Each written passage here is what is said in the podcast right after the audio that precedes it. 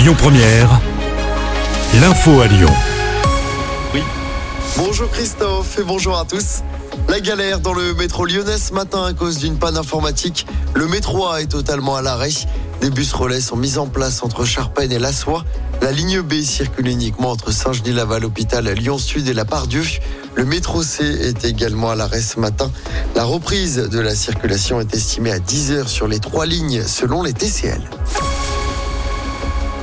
Nouvelles annonces attendues ce matin de Gabriel Attal à trois jours de l'ouverture du Salon de l'agriculture.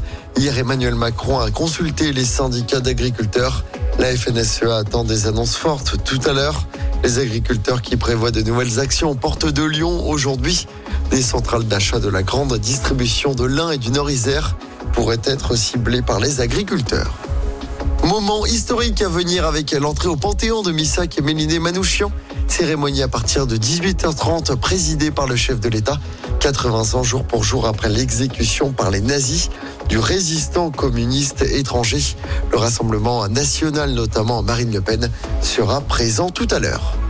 Trois militants d'ultra-droite condamnés hier à Lyon ils avaient dégradé la permanence du député Renaissance Thomas Rudigoz avec des inscriptions l'accusant d'être islamiste. C'était en 2020. Les trois hommes, tous des anciens membres de Génération Identitaire, ont été condamnés à 4000 euros d'amende pour diffamation. Et puis du monde attendu sur les routes ce week-end à l'occasion d'un chassé-croisé des vacances de février. Ce sera rouge dans la région dans le sens des départs ce samedi. Des difficultés sont notamment attendues en direction des stations de ski de la région. En revanche, c'est vert dans les deux sens, vendredi et dimanche en Auvergne-en-Alpes.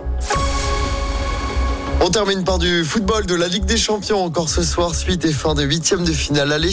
Le Barça se déplace sur la pelouse de Naples et Arsenal affronte le FC Porto.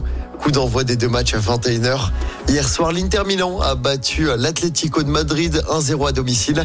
Le PSV et le Borussia Dortmund ont fait match nul, un partout.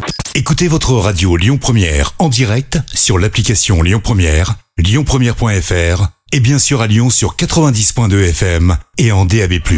Lyon Première